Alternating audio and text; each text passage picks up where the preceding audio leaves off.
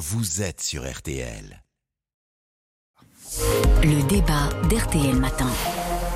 Le ministre de l'Intérieur Gérald Darmanin a donc proposé hier de durcir les sanctions pour euh, conduite sous l'emprise de drogue et d'alcool. Tout conducteur positif perdrait automatiquement 12 points de son permis contre 6 actuellement et de fait serait interdit de conduire. 600 Français meurent chaque année dans des accidents de la route liés aux stupéfiants selon le ministère de l'Intérieur. Alors faut-il, oui ou non, supprimer automatiquement le permis et créer un délit d'homicide routier? Nous allons en débattre avec nos invités. Bonjour maître Vincent Jules Parade. Bonjour. Vous êtes avocat au barreau de Paris et spécialisé dans la défense des victimes de la route. Nous sommes aussi en ligne avec Pierre Morel à l'huissier. Euh, vous êtes député Lyotte, Liberté Indépendant Outre-mer et Territoire de la Lozère. Merci d'être avec nous. Oui. Euh, Maître Julie Parade, euh, faut-il supprimer automatiquement le permis pour les conducteurs consommateurs de drogue et même d'alcool d'ailleurs au-delà d'un certain seuil comme le réclame Gérald Darmanin? Oui, déjà, ce qui était important, c'est que Gérald Darmanin aligne l'alcool sur, sur la drogue. Hein, parce qu'au début, on était uniquement sur la drogue. Ensuite, ce qui était assez choquant, c'était que, moi, ce qui est choquant, c'est que jusqu'à maintenant, il faut être en état de récidive euh, pour avoir son, permis supprimé. Donc là, on passe à l'étape supérieure qui m'apparaît être logique. Dès l'instant où quelqu'un est contrôlé euh, sous l'emprise de stupéfiants, son permis est suspendu et même l'idée d'instaurer par la suite une visite médicale euh, allant contrôler euh, les soins qui seraient menés m'apparaît pour le coup être une bonne idée à condition qu'elle soit naturellement suivie des faits. Donc là, vous nous dites, une... alors je vais revenir hein, sur votre dernière assertion, mais vous nous dites une fois suffit, je vous ai bien compris. Bien sûr, tout à fait. Jusqu'à maintenant, on considérait qu'il fallait que ce soit en état de récidive, c'est-à-dire qu'on on soit la deuxième prise, moi, euh, au deuxième fait. Aujourd'hui, l'idée de dire dès la première fois on ne laisse plus passer, euh, ça m'apparaît être plutôt, euh, ça m'apparaît aller dans le bon sens, oui. Pierre Morel, à l'huissier, la, la suppression pure et simple du permis, si usage de stupéfiants, vous semble-t-elle la solution contre ces chauffards en puissance. C'est une solution, je rejoins mon confrère avocat, mais ce que je voudrais dire, c'est que je regrette qu'on soit obligé d'avoir un drame médiatisé pour bouger. J'avais déposé une proposition de loi en 2017, réitérée en 2021. Comme toujours en France, on agit euh, en compulsionnel. Euh, il est temps de prendre, d'ouvrir un débat. La législation n'est plus adaptée à la réalité. Vous êtes en train de nous dire que ça fait des années que nos députés, et vous entre autres, essayez d'obtenir des choses sur ce, sur ce secteur et que jusqu'ici tout le monde s'en foutait, pour dire les choses simplement? Pour le dire très clairement, oui. J'ai été sollicité par des parents dans mon département Lozère qui ont perdu une jeune fille de 17 ans, mais c'est Mme Jans, je donne le nom parce qu'ils ils m'ont autorisé à le dire. Ils m'ont tout appris, tout fait comprendre. Je suis un, un être humain, je suis un député, je Oui. dépose une proposition de loi. Pas une seule fois, la, la machine gouvernementale ne m'a sollicité et m'a appelé. Euh, euh, Enfin, je- vous avez tenté de faire du ramdam, de- d'en parler avec euh, nos ministres, d'atteindre le sommet Ah, de j'ai un l'État peu l'habitude, hein, j'ai un peu- ça fait 20 ans. Oui, ça fait 20 ans que je suis député. euh, J'ai fait passer un certain nombre de, de textes à l'Assemblée nationale. Quand on dit que le terme involontaire, homicide involontaire, est euh, inacceptable pour des parents, c'est pas possible qu'on dise qu'il y a un homicide involontaire. La personne a pris de l'alcool, a pris des stupéfiants, euh, elle a pris sa voiture. À un moment donné, on sait que quand on prend une voiture dans un état comme ça, on va causer un accident. On se demande même si la voiture n'est pas une arme. Donc tout ça mérite un débat. Et il est temps qu'on l'ouvre.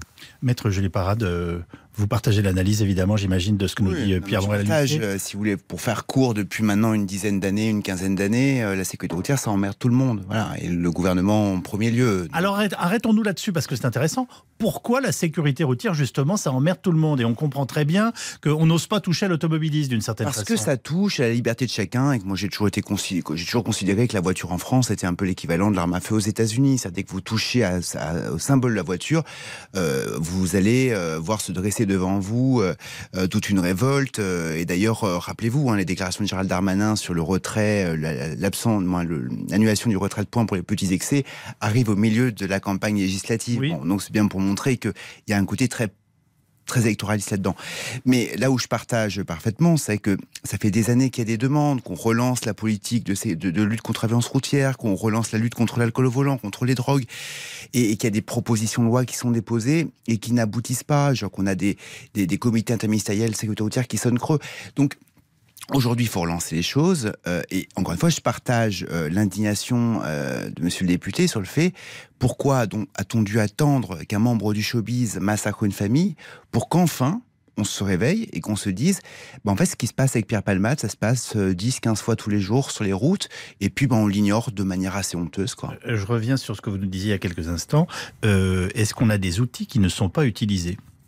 Bah, Je pense que la loi en tant que telle. Est-ce que la loi est appliquée Parce que non, tout à l'heure, vous nous avez enfin, euh, sous-entendu que ça n'était même pas le cas. Non, non, la, la, la loi, euh, si vous voulez, actuellement, un, un, homicide involontaire, on pourra revenir sur le terme, je sais qu'il choque beaucoup les, les, les, familles, je le comprends. Euh, un homicide involontaire avec deux circonstances aggravantes, il est puni de 10 ans d'emprisonnement. Moi, depuis que je plaide, il y, a, il y a depuis 10 ans, et depuis que la loi est entrée en vigueur en 2003, cette loi qui a renforcé les peines, à ma connaissance, aucun quantum maximum n'a jamais été appliqué. Ça veut dire que depuis maintenant 20 ans en France, aucun tribunal n'a appliqué la loi dans sa stricte rigueur. Parce qu'on trouve toujours des circonstances euh, atténuantes.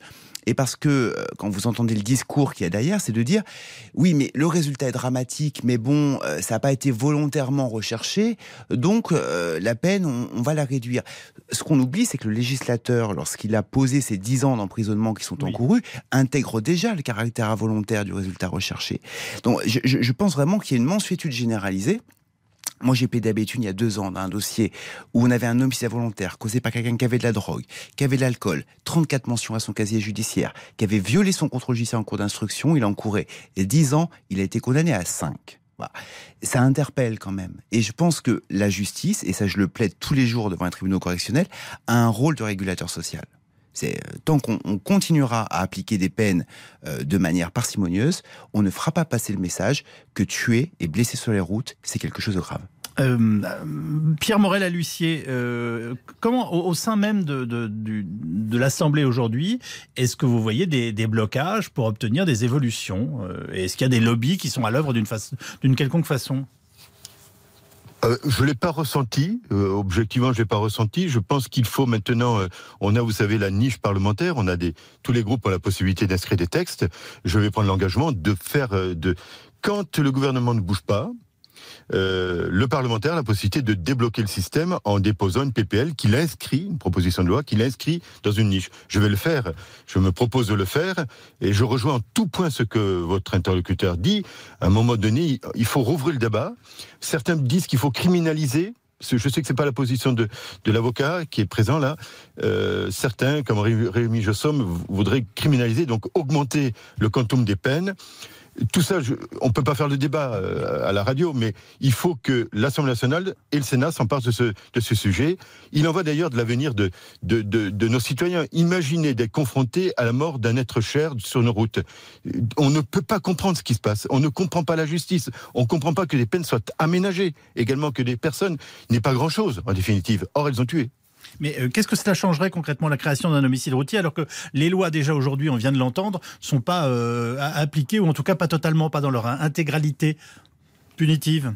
L'homicide routier, euh, la, la, dénomination juridique de l'homicide fera, fera l'objet d'une d'une précision sur les conditions, on peut quand même arriver à une, spécifier un délit routier et amener des juges à considérer que là, on est dans une qualification particulière et avoir un système de sanctions plus adapté. Qu'est-ce qu'on fait des blessés graves et des vies brisées? Ça, c'est également un problème. Euh, vous savez, dans, dans, le département de la Lozère, nous avons un centre, le centre de Moroda, euh, qui soigne les personnes qui sont totalement euh, démantibulées, qui arrivent polyhandicapées. Elles arrivent à l'horizontale, elles repartent à la verticale. Il faut le vivre. Il faut voir une jambe fabriquée. Il faut voir un pied fabriqué. Il faut voir une main, une main fabriquée. Il faut voir quelqu'un qui arrive comme un, un, légume et qui repart. Mais tout ça, c'est des mois et des mois de travail. Ça impacte totalement une famille. Ça démolit une famille. Il faut, faut, voir ce que ça représente. Maître Julie Parade, avant de nous séparer, est-ce que le répressif et la judiciarisation sont les moyens de régler ce problème de stupéfiants et d'alcool?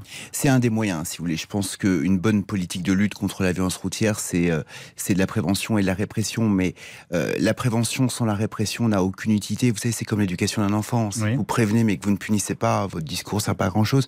Et l'inverse euh, n'est pas plus vrai. Donc, encore une fois, je pense que la répression fait partie des choses. Euh, pour en revenir à la question de l'homicide routier, je pense qu'en effet, il ne faut pas qu'on oublie non plus, c'est que la route tue, mais la route bousille, mutile, et que il euh, y a tous les jours des familles qui sont, elles sont condamnées à perpétuité par un accident de la circulation. Quand vous avez votre mari qui est tétraplégique, quand vous avez votre gamin qui est paraplégique, quand vous avez votre petit copain qui est amputé, la vie d'après, elle est plus jamais comme avant. Et, et quand pour le responsable les choses passent, pour vous, ça, ça, demeure. Et je rappelle ce chiffre, il y a eu 800 000 contrôles routiers contre la drogue en 2022 et 16% des conducteurs étaient positifs, notamment.